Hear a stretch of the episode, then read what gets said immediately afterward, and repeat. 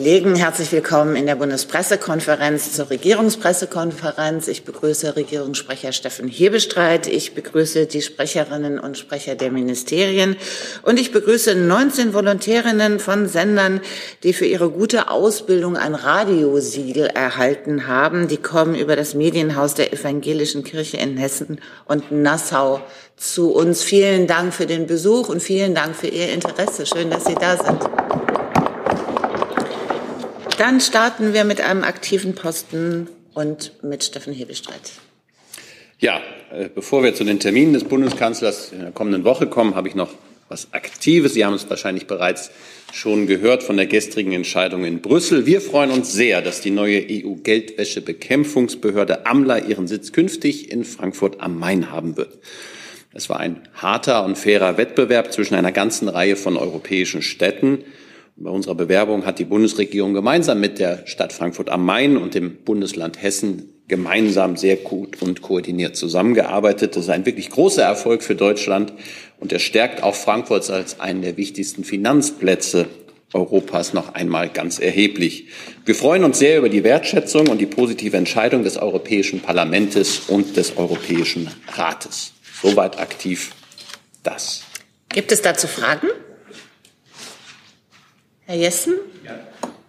ja ähm, wie viele Arbeitsplätze sind in dieser neuen Behörde dann angesiedelt und äh, wie viele davon kommen sozusagen aus dem deutschen Bestand? Das ist ja eine internationale äh, arbeitende Institution. Die AMLA wird Mitte 25 ihre Arbeit aufnehmen und es sind mehr als 400 Beschäftigte, die dann dorthin ähm, angesiedelt werden. Aber zu den anderen beiden Teilen, Punkten Ihrer Frage kann ich Ihnen leider keine Auskunft geben. Das müssen wir gegebenenfalls nachliefern. Ja, danke. Herr Steiner? Ja, ich äh, weiß nicht, ob ich da noch auf dem aktuellen Stand bin, aber 2021 kann ich mich erinnern, gab es starke Kritik seitens der EU-Kommission inklusive eines Vertragsverletzungsverfahrens, dass Deutschland zu wenig selbst gegen Geldwäsche tun würde. Da würde ich gerne den aktuellen Stand einmal hören von den Zuständigen, was denn seitdem passiert ist und ob dieses Vertragsverletzungsverfahren inzwischen eingestellt wurde, weil Deutschland etwas getan hat. Frau Kalwey kommt.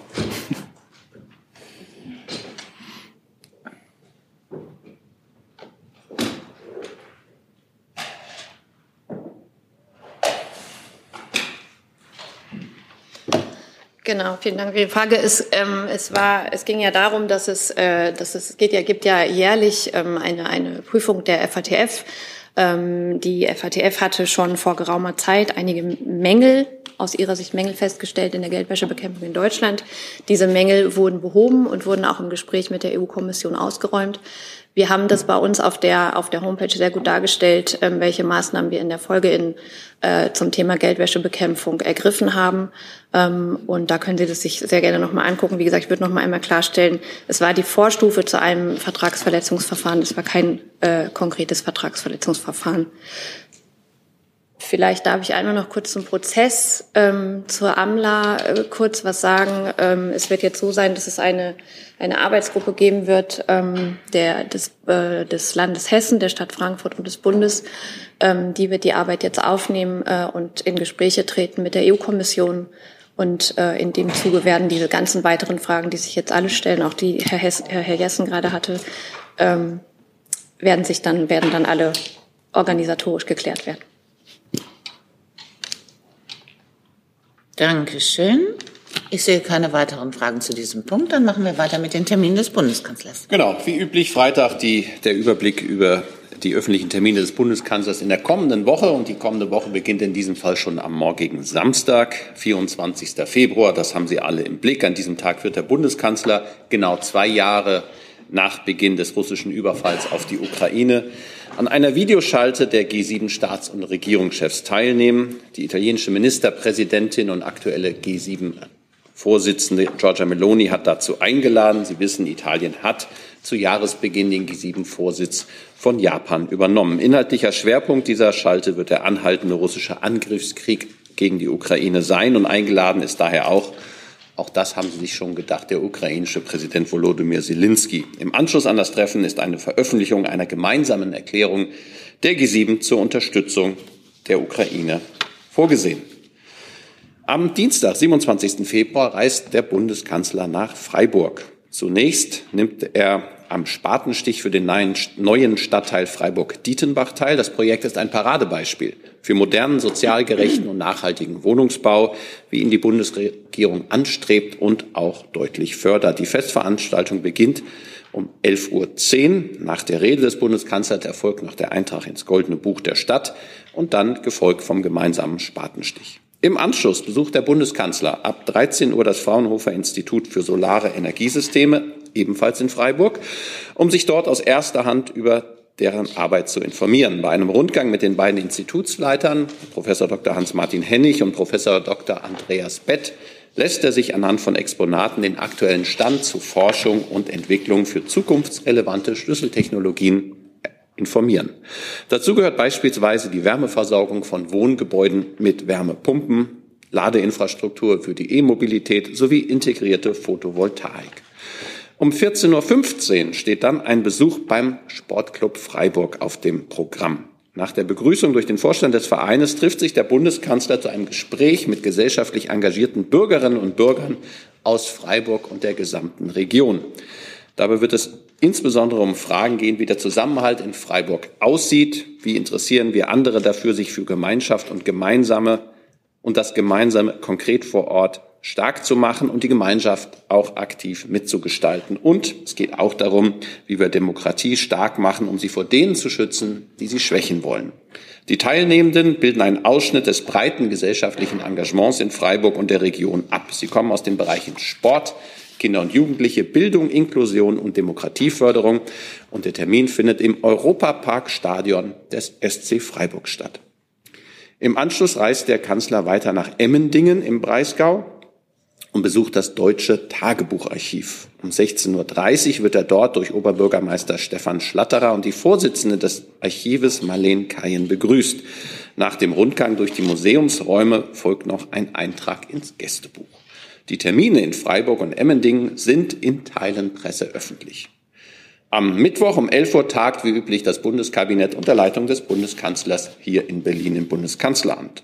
Dort wird er auch um 13.15 Uhr von der Expertenkommission Forschung und Innovation das Jahresgutachten in Empfang nehmen. Vorher empfängt er die Mitglieder der Kommission zu einem informellen Gespräch. Neben allgemeinen Empfehlungen zu aktuellen Entwicklungen und Herausforderungen Forderungen der Forschungs- und Innovationspolitik befasst sich das Gutachten in diesem Jahr insbesondere mit den Themen künstliche Intelligenz, soziale Innovationen, Forschermobilität sowie neue Technologien für eine nachhaltige Landwirtschaft. Die Übergabe des Gutachtens im Kanzleramt ist natürlich presseöffentlich. Um 16.30 Uhr wird der Bundeskanzler dann den Bundestrainer der deutschen Herren Basketball-Nationalmannschaft, Gordon Herbert, zu einem Gespräch im Bundeskanzleramt treffen. Gordon Herbert führte die deutsche Mannschaft bei der Basketball-Weltmeisterschaft 2023 ungeschlagen zum Gewinn des ersten Weltmeistertitels.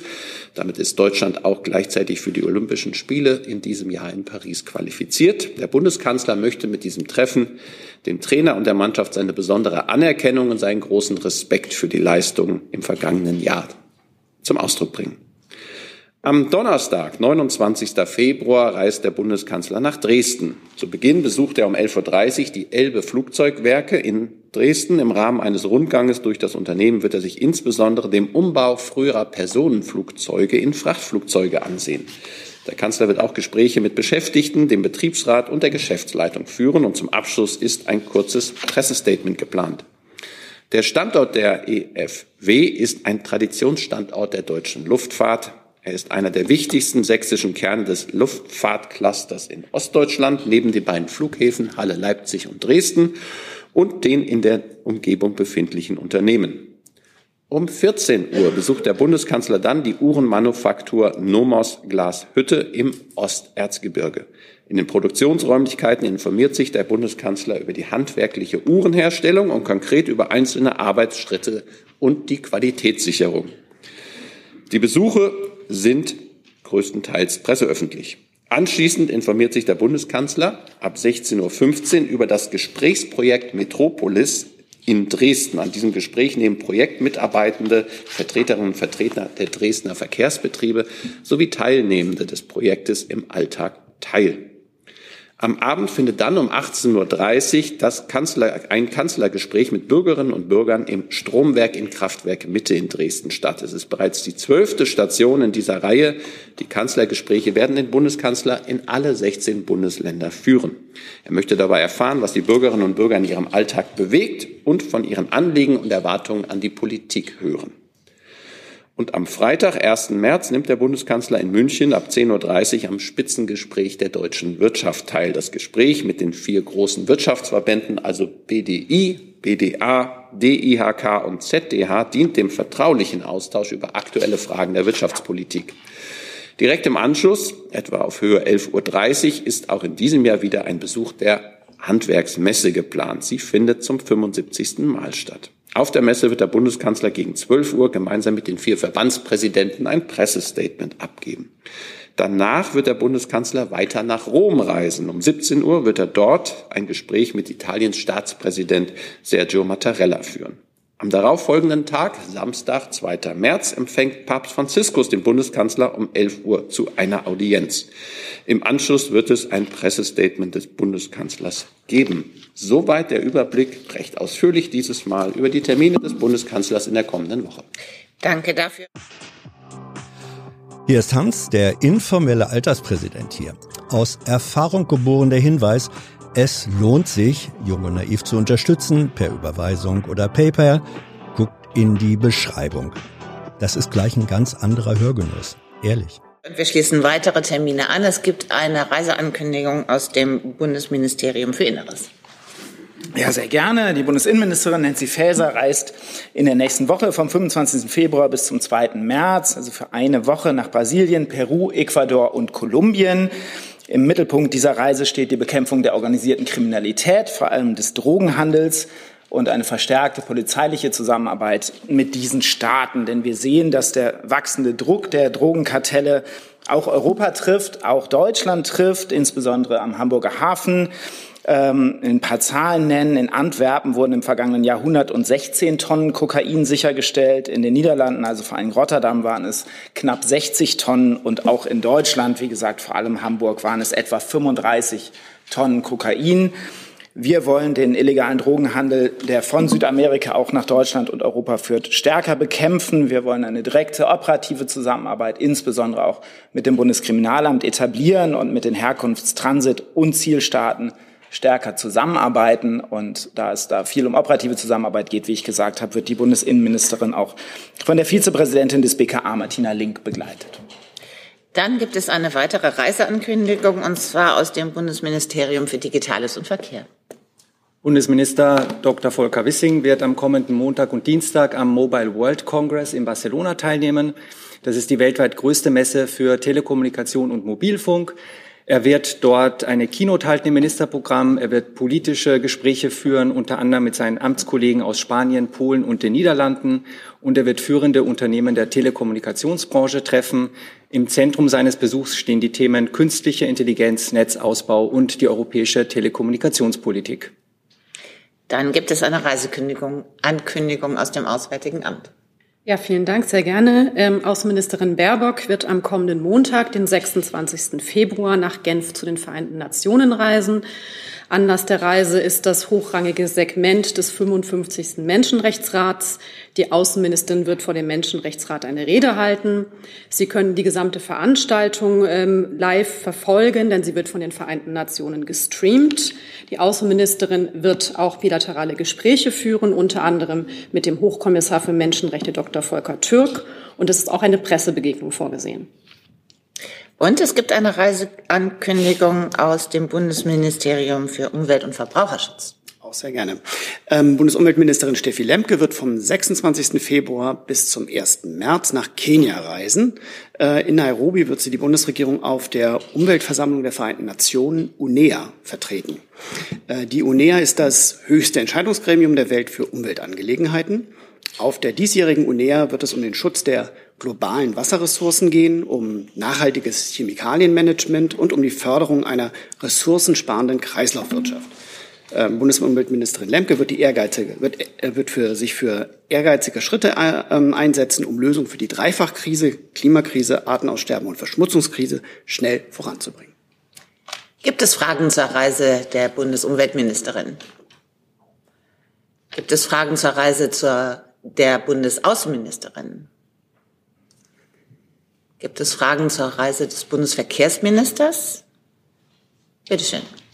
Ja, Herr Doktor, ähm, die Reise findet ja vor dem Hintergrund des White Papers der EU-Kommission zur Zukunft des Telekommunikationsmarktes statt. Sie hatten ja gesagt, dass er sich dort auch mit seinen Amtskollegen trifft. Ähm, mit welcher Positionierung geht denn der Minister dann in die Gespräche, was diesen Vorschlag der EU-Kommission angeht, beziehungsweise diese Erwägungen der Kommission? Genau, also wie Sie wissen, das White Paper wurde am Mittwoch äh, veröffentlicht. Wir schauen uns das jetzt sehr sorgfältig an. Ähm, grundsätzlich begrüßen wir, dass die EU-Kommission wichtige Fragen zur Stärkung der digitalen Infrastruktur in der EU und im Verhältnis zu Drittstaaten adressiert. Wir werden die vorgeschlagenen Szenarien genau prüfen, uns konstruktiv einbringen. Ähm, eine erste Einschätzung, wir sehen sowohl positive Ansätze als auch kritische Vorstöße. Positiv sehen wir ähm, Ansätze für besser koordinierte und integrierte Fördermaßnahmen für Netz- und Computing-Kapazitäten, auch die Stärkung ähm, der Unterseedatenkabel, also hier eine resiliente Infrastruktur aufzubauen, begrüßen wir. Ähm, kritisch sehen wir Fragen der Zentralisierung der Frequenzpolitik auf EU-Ebene und unsere Haltung zu Netzkostenbeteiligung ist ja auch bekannt. Äh, an der halten wir fest. Wir lehnen die entschieden ab, da sie nur zu höheren Kosten für die Kunden führt. Wir brauchen hier fairen Wettbewerb und marktbasierte Lösungen. In Deutschland gibt es hier kein Marktversagen. Das ist die Position, mit der wir da reingehen. Mehr dann ab Montag. Gibt es Fragen zur Reise der Bundesinnenministerin? Herr Steiner? Ja, Herr, Herr Kall, ähm, weil Sie uns eben die Zahlen genannt haben, wie viele Mengen an Kokain beispielsweise aufgegriffen wurden, äh, um es in ein Verhältnis zu setzen, wie viel Prozent des Gesamtmarktes von Kokain, das auf den deutschen Markt kommt, waren denn diese Tonnen, die Sie in Hamburg beispielsweise aufgegriffen haben? Das kann ich Ihnen nicht sagen. Es gibt äh, bundesweite Lagebilder zur Drogenkriminalität ähm, vom BKA. Ich weiß nicht, ob Sie denen das entnehmen können. Und da natürlich ein Großteil also ein Schwarzmarkt ist, ist eh die Frage, ne? können wir sichergestellte Mengen nennen, aber die an, der Anteil am, des, an dem, was insgesamt im Umlauf ist, ist natürlich schwer bestimmbar. Gibt es Fragen zu den Terminen des Bundeskanzlers? Herr Jessen? Ich ja. kann ganz schlecht sehen, welches Mikro für Sie gut ist. Okay. Okay, dieses. Ja, äh, jetzt habe ich es auch. Okay. Äh, Herr Hebestreit, ähm, wird denn der Bundeskanzler bei der G7-Videokonferenz dem ukrainischen äh, Präsidenten Zelensky sagen können, ob der Bundestagsbeschluss von gestern auch die Lieferung von Taurus-Marschflug Körpern einschließt? Herr Jessen, der Bundeskanzler und der ukrainische Staatspräsident sind in einem engen und auch kontinuierlichen Austausch. Herr Zelensky war gerade, ich glaube, ziemlich genau vor einer Woche zu einem ausführlichen Gespräch beim Bundeskanzler. Da gibt es in diesem Punkt keinen Gesprächsbedarf. Ähm, ich frage deswegen nach, weil ja bei der Bundestagsdebatte gestern, als es um diesen Punkt ging, selbst dem Verteidigungsminister gar nicht klar war, ob der Beschluss ähm, dieses militärische, äh, diese Waffe äh, einschließt. Ähm, da gibt es doch aber Aufklärungsbedarf insofern, als auch äh, Herr Zelensky darauf dringt, dass Taurus geliefert wird.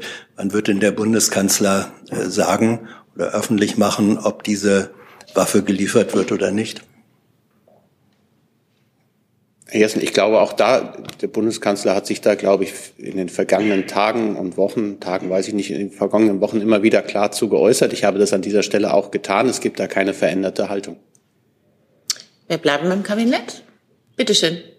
Äh, ich hätte noch eine Frage zu dem Termin in, Rom und im Vatikan. Äh, plant der Bundeskanzler auch ein Treffen mit Meloni in irgendeiner Form oder steht das da nicht an? Das steht nicht an. Frau Meloni wird an, in dieser Zeit nicht in Italien sein, sondern auf Auslandsreise. Herr Clement? Herr Hebestreit, ist denn eine öffentliche Äußerung des Bundeskanzlers zum zweiten Jahrestag des Angriffskrieges geplant oder bleibt es bei der Videoschalte und einem rein schriftlichen Statement im Anschluss? Der Bundeskanzler wird sich, ähm, also es wird jetzt keine Pressekonferenz des Bundeskanzlers am Wochenende geben. Er hat sich dazu verschiedentlich geäußert und wenn ich richtig informiert bin, werden wir am Wochenende auch noch mal eine, eine Äußerung des Bundeskanzlers erleben. Aber das ist jetzt kein öffentlicher Auftritt im klassischen Sinne.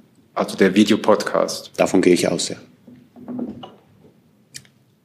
Weitere Fragen zu den Terminen des Kanzlers? Das ist offensichtlich nicht der Fall. Dann machen wir weiter mit einem neuen Thema. Und auch bei Ihnen kann ich ganz schlecht sehen, welches das. Mikro. Das, alles klar. Genau, Andreas Koch von RTL. Eine Frage ans BMI und an das BMJ. Ähm, es gab gestern nochmal bei den Kollegen des öffentlich-rechtlichen Fernsehens einen interessanten Bericht über den Missbrauch von ähm, Scheinvaterschaften oder eben äh, missbräuchlichen Vaterschaften. Ähm, wie ist da der Stand der Dinge? Man hört ja, dass es da eine Gesetzeslücke gibt, die geschlossen werden soll. Wie, wie geht es da voran? Ja, kann ich gern äh, übernehmen. Also die Problematik ist uns äh, insoweit äh, bekannt, äh, also nichts Neues. Und äh, wir sind derzeit mit dem BMI äh, bestrebt, an einen Gesetzentwurf möglichst zeitnah vorzulegen. Also wir arbeiten daran. Ich weiß nicht, ob du ergänzen willst. Nee, dem kann ich nichts hinzufügen. Zusatz, Herr Koch? Offensichtlich nein. Gibt es weitere Fragen zu anderen Themen? Bitte schön. Bitte schön, ja. Dankeschön. Frage an das äh, Bundesfinanzministerium. Äh, der Minister hat jetzt äh, öffentlich gesagt, beziehungsweise gefordert, Sozialleistungen für drei Jahre nicht weiter zu erhöhen. Was heißt das denn konkret für die Kindergrundsicherung? Ähm also er, genau, er hat sich gestern geäußert. Ähm, er hat ähm, darauf hingewiesen, ähm, dass es nicht, dass wir mit dem auskommen sollen, ähm, was, was wir, was wir haben, ähm, und dass es nicht immer neue Subventionen, neue Sozialausgaben und neue Standards geben soll. Ähm, das bedeutet nicht, dass Ausgaben eingefroren werden oder nicht mehr getätigt werden, sondern einfach nur, dass nichts Neues mehr eingeführt wird.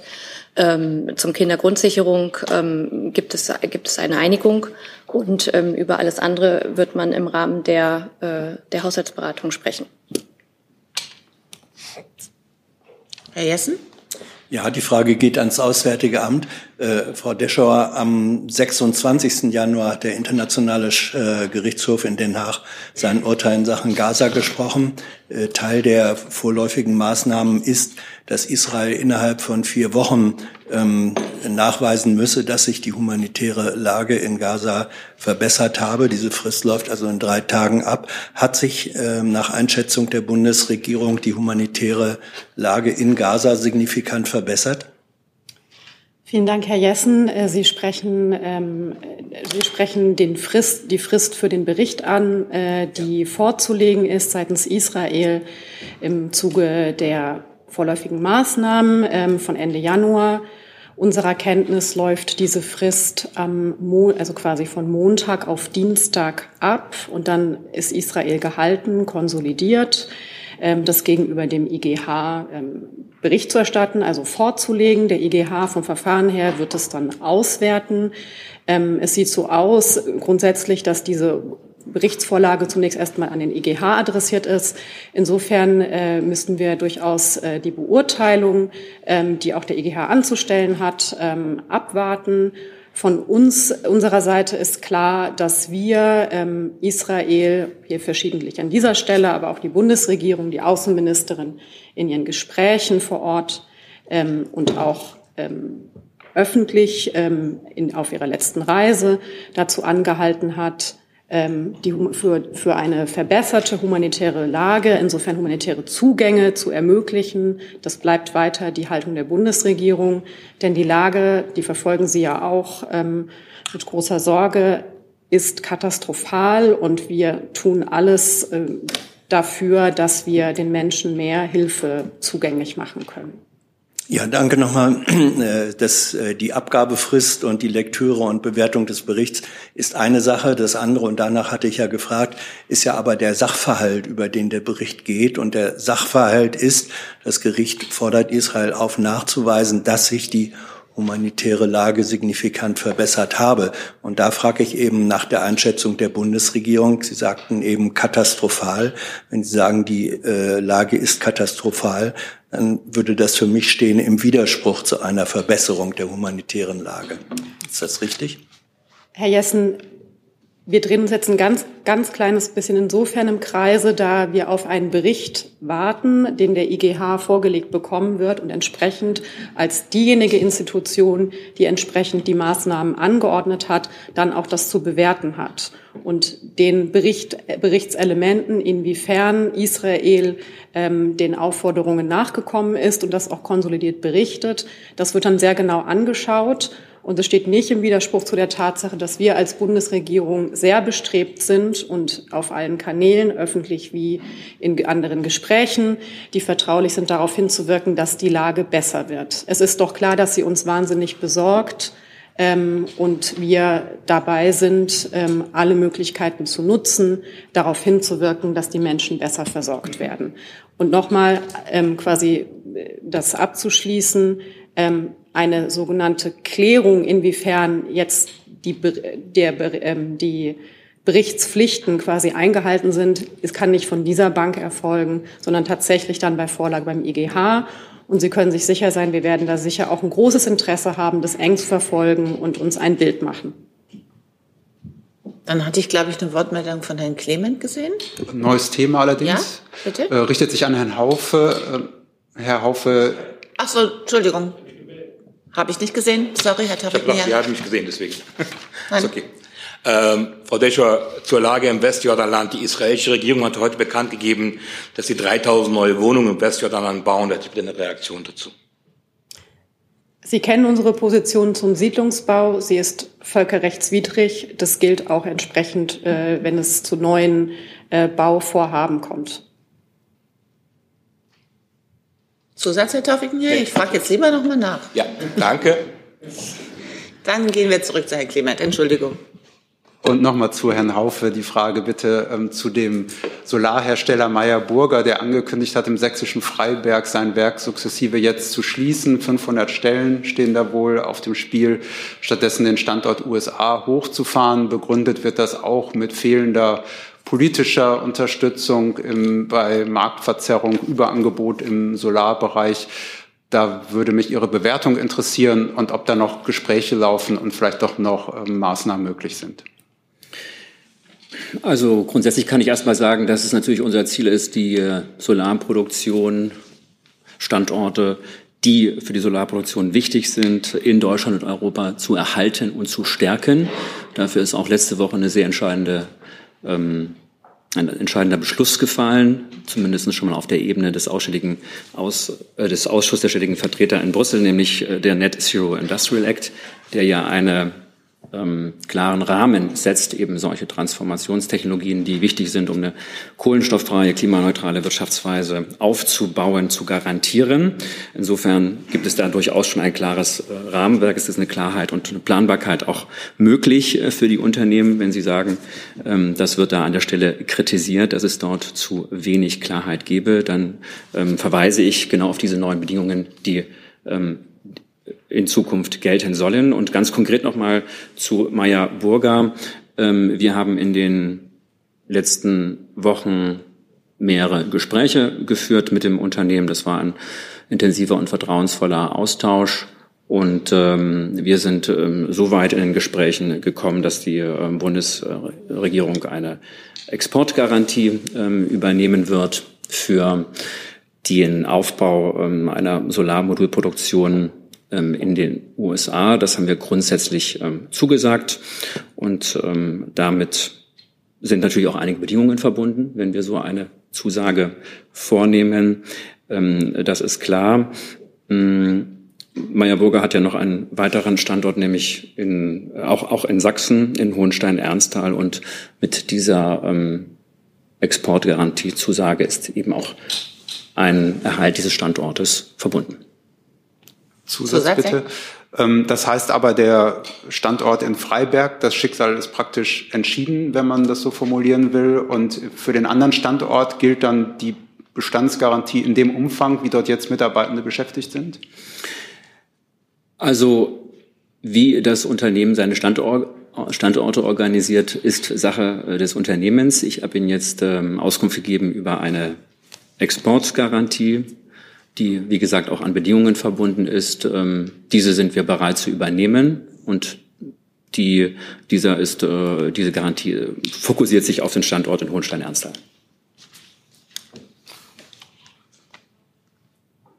Dann Herr Steiner. Hier haben wir ein neues Thema allerdings. Ja, bitte. Okay. Ähm, ich vermute, das geht ans Verteidigungsministerium, aber bin ich mir nicht ganz sicher, möge sich der zuständige Sprecher dafür dann finden. Ähm, die Initiative von Herrn, äh, vom Staatspräsidenten Pavel auf der Tschechischen Republik, jetzt Artilleriemunition in großem Umfang für die Ukraine relativ kurzfristig zu beschaffen. Da habe ich noch keine offizielle Reaktion aus der Bundesrepublik zu vernommen. Würde gerne wissen, unterstützt die Bundesrepublik diesen Vorschlag, möglicherweise auch mit eigenen Finanzmitteln? Ich kann dazu nur sagen, dass ähm, der Minister sich da ja auch schon geäußert hat, ähm, weit auch im Vorfeld, dass jede Initiative international unterstützt wird, die dafür sorgt, dass ähm, die Ukraine mit der notwendigen Munition versorgt wird. Deutscherseits haben wir unsere äh, vertraglichen Möglichkeiten genutzt und nutzen die weiter, stellen sie auch weiteren internationalen Partnern zur Verfügung. Ähm, und das ist die Position der, äh, des BMVG. Das heißt, bei dem konkreten Vorschlag aus Tschechien haben die jetzt äh, keine weitere Prüfung vorgenommen, die jetzt ein konkretes Verhalten dazu ermöglichen würde. Ja, die Prüfung liegt ja auf tschechischer Seite und wir stehen im ständigen Austausch und sobald da etwas sagbar ist, werde ich natürlich auch hier gerne Rede und Antwort stehen. Herr Kollege mit einem neuen Thema? Ja, Dankeschön. Ähm, das Handelsblatt, es geht um die Zukunft von Rosneft. Handelsblatt berichtet, äh, das Wirtschaftsministerium strebe eine äh, äh, Enteignung an. Dagegen sei das Kanzleramt und das Finanzministerium eher skeptisch. Können die drei Häuser dazu Stellung nehmen? Herr Hebeschreib. Also das, was ich sagen kann, ist, dass äh, Rosneft, die im Moment ja unter Treuhand ähm, äh, Ägide stehen und diese Ägide läuft, glaube ich, bis 10. März ab. Ähm, und insofern werden wir jetzt innerhalb der Bundesregierung überlegen, wie wir weiter vorgehen. Und diese Überlegungen sind natürlich intern. Und wenn wir dazu etwas mitzuteilen haben, machen wir das. Aber zum jetzigen Zeitpunkt gibt es nichts mitzuteilen. Möchte jemand ergänzen? Na, ich kann noch auf die, darauf verweisen, dass die Anhörung ja läuft. Das haben wir hier ja ähm, ausführlich erläutert, wie so ein Verfahren aussieht. Die Anhörung, wie gesagt, findet statt und die Ergebnisse, wenn sie denn vorliegen, werden erstmal intern ausgewertet und dann, wie Herr Hebestreit sagt, danach wird dann auch sicherlich informiert werden. Kein Zusatz? Hey Leute, politischer Journalismus muss nicht kommerziell oder öffentlich-rechtlich sein. Podcasts müssen nicht durch grässliche Werbung finanziert sein. Jung Naiv ist der beste Beweis dafür. Damit das so bleibt, unterstützt uns einfach finanziell. Danke vorab und jetzt geht's weiter. Weitere Fragen zu anderen Themen? Herr Steiner. Ja, ich wollte ganz gerne nochmal nachfragen, ähm, nachdem sich, das geht jetzt an Sie, Herr Haufe, vermute ich ganz stark, Solarpaket 2, ähm, Nachdem die Ankündigung im vergangenen Jahr kam, haben sich 800 Wattanlagen ja weitgehend durchgesetzt bereits am Markt. Nach wie vor hängt das ganze Verfahren aber, dass diese wirklich offiziell zulässig sind. Woran liegt das aus Ihrer Sicht? Sind die Normungsgremien zu langsam oder was ist aus Ihrer Sicht das Problem? Ich habe den ersten Teil nicht akustisch verstanden. Aus dem Solarpaket? Ja, ja das ist die 800 Watt Regelung für Balkonkraftwerke. Ja. Woran liegt es aus Ihrer Sicht, dass das bis heute noch nicht fertig ist, damit eigentlich der Betrieb auch nicht in der Form zulässig ist? Muss ich kurz äh, nachschauen. Kann ich, also äh, die 800 Watt Regelung, woran die jetzt hängt, muss ich kurz äh, nachschauen oder vielleicht sagt mir kurz ein Kollege, Kollege Bescheid. Kann ich gerade nicht sofort ad hoc sagen. Dann hat Herr Jessen aber bestimmt noch in der Zwischenzeit eine andere Frage, es sei denn, die geht auch ans Wirtschaftsministerium. Äh, sie geht ans Finanzministerium. Hm, gut. Ähm, es steht nicht im Zentrum, glaube ich, des Regierungshandelns, aber das Finanzministerium spart jetzt im eigenen Haus ähm, Schriftzeichen, die auf Genderdifferenzierung hinweisen, also keine Sternchen und sonst was mehr. Ähm, ist das äh, sozusagen eine Entscheidung des Hauses alleine oder wird das als modellhaft für den gesamten schriftlichen äh, Ausdruck der Bundesregierung äh, angesehen? Ähm, also zunächst einmal kann ich Ihnen sagen, dass das äh, Finanzministerium natürlich äh, großen Wert legt auf geschlechtergerechte Sprache. Ähm, Im BMF sind die Beschäftigten angehalten, im Schriftverkehr die Empfehlung des Rates für deutsche Rechtschreibung anzuwenden.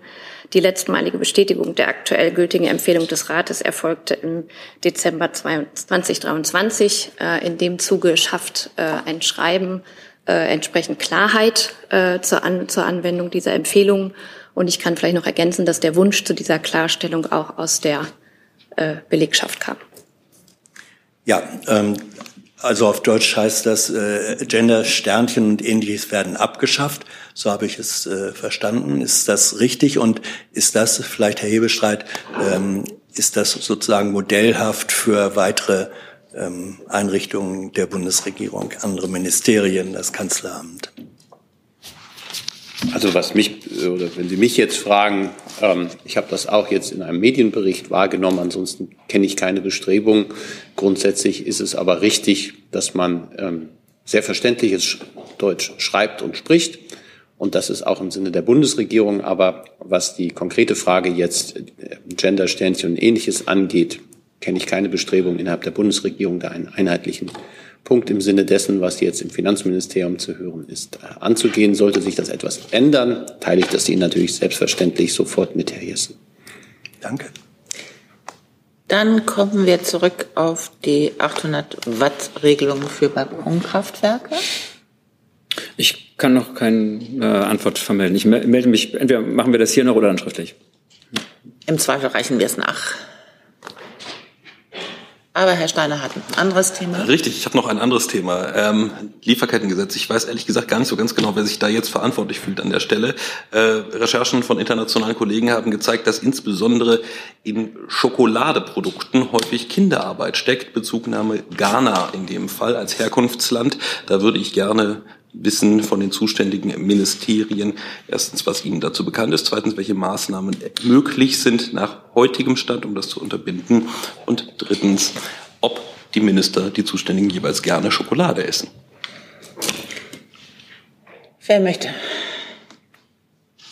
Bitte. Ja, haben Sie vielen Dank für die Frage. Mir sind die Berichte bekannt. Ich würde mich darauf nochmal mit der Fachabteilung Rücksprache halten und Ihnen dann darauf schriftlich antworten wollen. Ob der Minister gerne Schokolade isst, weiß ich nicht.